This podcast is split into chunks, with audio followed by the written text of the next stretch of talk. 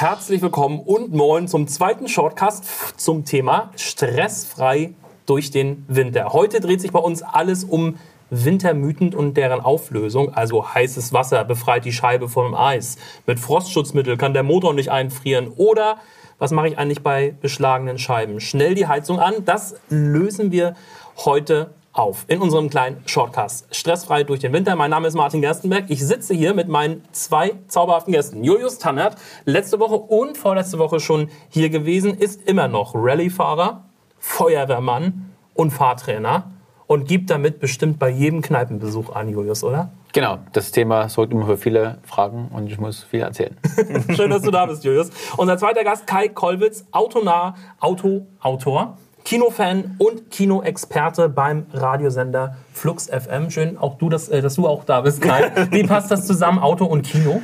Ich habe einfach alle meine Hobbys verkauft. Also ich hatte nie irgendeinen Karriereplan und irgendwann brauchten sie jemanden, der was über Kino erzählt. Das habe ich dann gemacht. Äh, irgendwann brauchte irgendjemand irgendwen, der was über Autos schreibt. Das habe ich dann auch gemacht. Und seitdem muss ich nicht mehr arbeiten. Auch ein Traum. Ihr habt mhm. beide sozusagen eure Hobbys zum Beruf gemacht. Letzte Woche hatten wir äh, die besten Winter-Hacks. Heute machen wir euch schlauer und wollen ein bisschen quizzen, denn Deutschland ist die Quiznation. Immer noch. Ablauf ist ganz einfach. Ich lese euch Winter-Automythen vor und ihr ratet, wahr oder falsch. Okay, verstanden. Sehr gut. Mythos 1. Fangen wir an. Bei beschlagenen Scheiben schnell die Heizung an. Wahr oder falsch? Julius. Ich würde sagen, wahr. Warme Luft. Also so wie die Frage gestellt ist und so plausibel wie das klingt, würde ich sagen falsch und würde irgendwie halbwischen wissenschaftlich argumentieren, ähm, kalt, kalte Luft müsste eigentlich mehr Feuchtigkeit aufnehmen können. Oh, da kommt der Physiker durch. Da uh. kommt der Physiker durch. Ich habe übrigens abgebrochen. War auch Physik-Leistungskurs, aber dafür hat es nicht gereicht. Und auch leider nicht für die richtige Antwort, Julius. Es tut mir so leid. Okay, mein Alter, mein Alter hat, richtig, hat, richtig geraten oder er hat es richtig gewusst. Bei beschlagenen Scheiben schnell die Heizung an ist falsch, denn warme Luft lässt die Scheiben beschlagen, während das Wasser bei kälterer Luft an der Scheibe zu Tropfen kondensiert.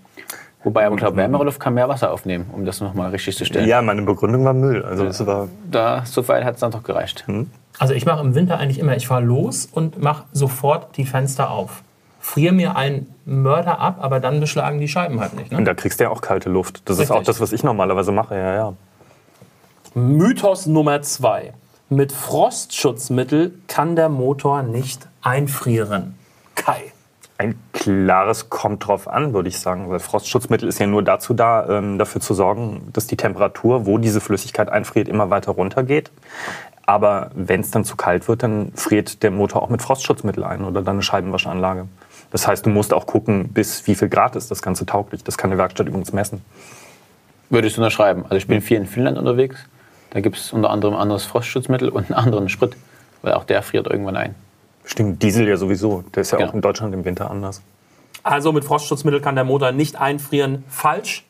Falsch. Richtig. Der Gefrierpunkt ist gewöhnlich auf der Packung des Frostschutzmittels angegeben. Wenn der Motor erst einmal eingefroren ist, rufen Sie besser gleich die Werkstatt. Den ADAC. oder auch den, ja, oder den was ist da auch sonst? Ihres Vertrauens, genau. So, so, ist euch schon mal, du hattest uns in der letzten Folge schon mal äh, was erzählt mit deinem Motor. Mir ist, mir ist wirklich mein Motor eingefroren. Genau. das war halt so ein alter kaputter Golf. Dann habe ich den ganzen Sommer über immer Kühlwasser nachgekippt, Kühlwasser nachgekippt.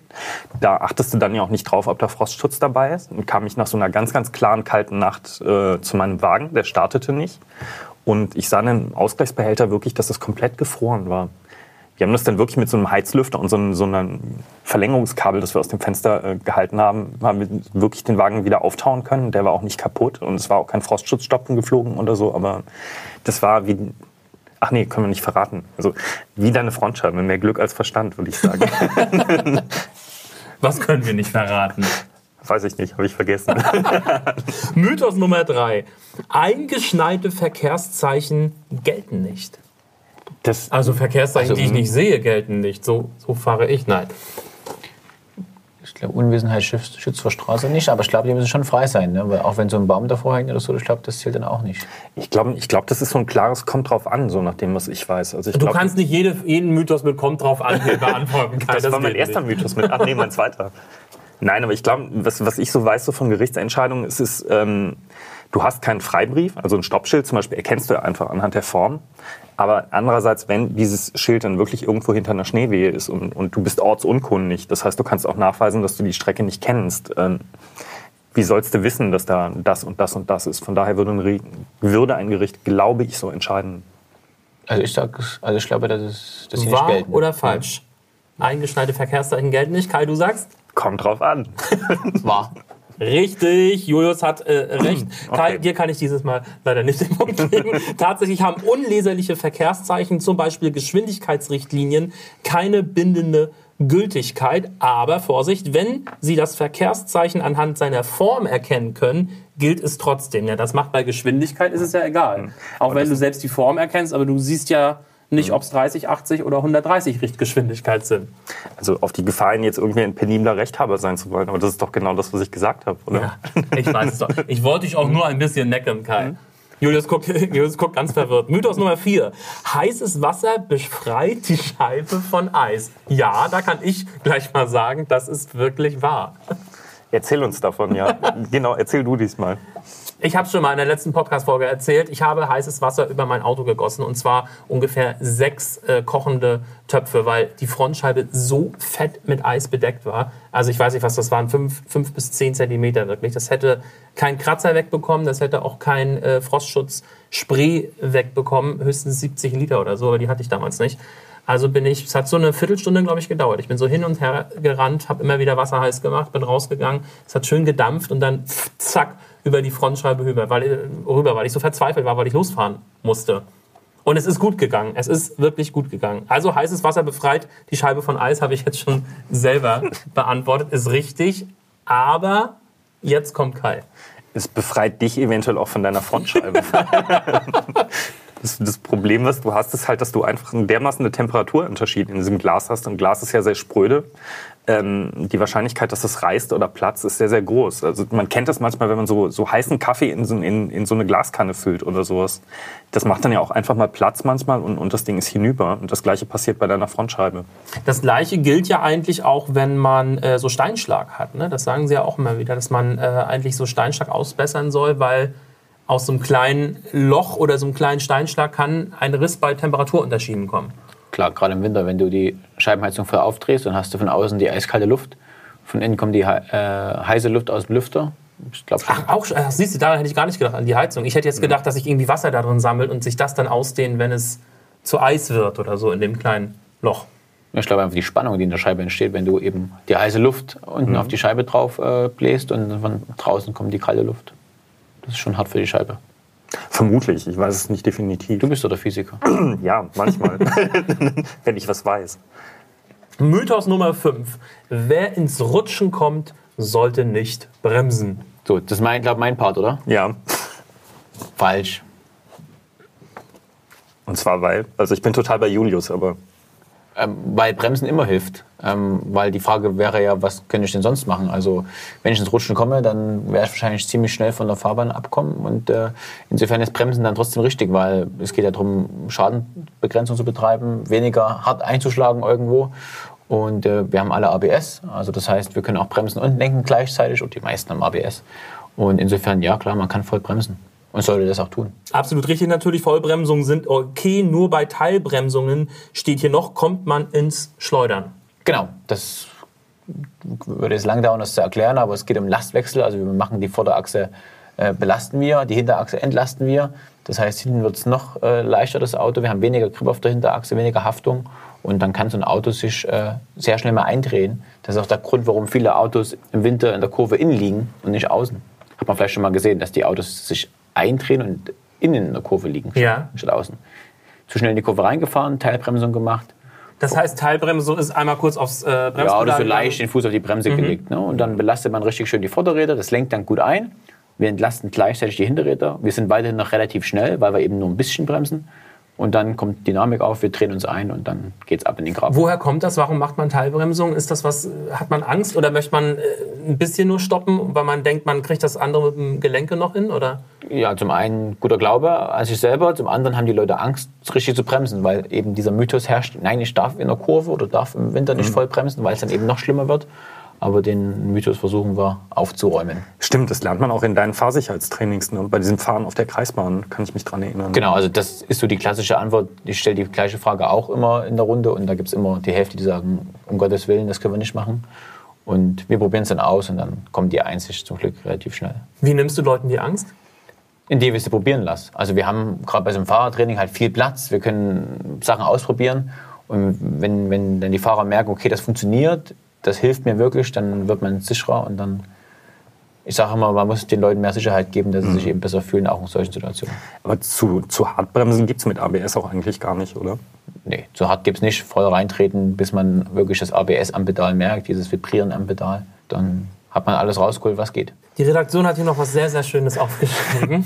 und zwar, dass auch von dem alten, von dem, ich habe noch niemals äh, was von diesem Wintermythos gehört, aber es soll den Wintermythos geben, dass man sich einen Sack Zement in den Kofferraum legt. Der stabilisiert zwar, verbraucht aber mehr Sprit. Wer zum Henker legt sich einen Sack Zement in den Kofferraum? Oh, da weiß ich was. Das haben die Leute früher wirklich gemacht. Also das funktioniert nur bei Heckantrieb, weil das machst du deswegen, damit du mehr Gewicht auf die Antriebsachse kriegst. Okay. Das heißt, also je mehr Gewicht du auf den, auf den Hinterrädern hast, bei einem heckangetriebenen Wagen, desto mehr drückt sich der im Prinzip auf den Untergrund und desto mehr Traktion hast du. Also bei Rallye-Autos früher zum Beispiel, das kennst du wahrscheinlich. Und das teilweise auch gesehen, dass da Beifahrer irgendwie auf der Heckklappe rumgesessen haben oder sonst irgendwas im Schlamm, um da irgendwo wieder rauszukommen. Also es ist halt Blödsinn, wenn du einen Wagen mit Frontantrieb hast. Aber beim Heckantrieb hat man es früher zumindest gemacht, ja. Und man muss sich auch erstmal so einen Sack Zement besorgen, ne? Gehwegplatten gehen auch. Gehwegplatten sich hinten schön reinlegen. Mhm. Genau. Ähm, und was dann, also ich habe die jetzt total in die Parade gefahren. Was sagst du dazu? Nee, äh, ganz klar. Also wir müssen die Traktion auf die Hinterachse bringen bei dem Hecktriebler. Ne? Der klassische 109er Fahrer Mercedes, die haben das glaube ich gemacht, ne? wo es noch keine Assistenzsysteme gab. Heute ist die Gewichtsverteilung ein bisschen andere und die ESP, ASR hilft uns alles. Stimmt. Ähm, aber insofern ja, das würde Sinn machen bei so einem Auto bringt ein bisschen mehr Traktion beim Gas geben, aber natürlich auch mehr Gewicht heißt längerer Bremsweg beim Bremsen. Stimmt. Ich habe jetzt gar nicht mitgezählt, was für Punkte ihr bekommen habt.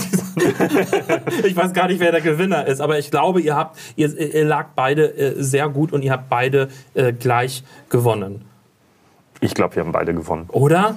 Außerdem, es geht doch nicht ums Gewinnen, es geht doch um, um Erkenntnisgewinn. Eben, so. Und damit äh, verweise ich nochmal auf, äh, auf unser erstes Quiz. Wir haben auch eine Pimp My Brain äh, Folge. Sehr interessant, äh, sehr lustig. Hört da gerne mal rein. Und mit dieser geballten Ladung Wissen verabschieden wir uns für dieses Jahr. Erstmal sagen Dankeschön an alle. Erstmal an euch beide, an hm. Julius und an Kai. Schön, dass ihr da gewesen seid. An alle, die draußen mitgehört haben, mitgeraten haben und vor allem äh, in diesem Jahr dabei waren beim Motor Talk 2018. Und mein Dank geht ans gesamte Team an. Ich hoffe, ich kann nicht alle aufzählen. Jan, Martin, Timo, Holly, Ann-Kathrin, Mona, der ganzen Technik-Crew und nochmal an euch und auch ein kleines Klopfsignal an den Thomas. Das ist der Tonmann. Klopf, klopf.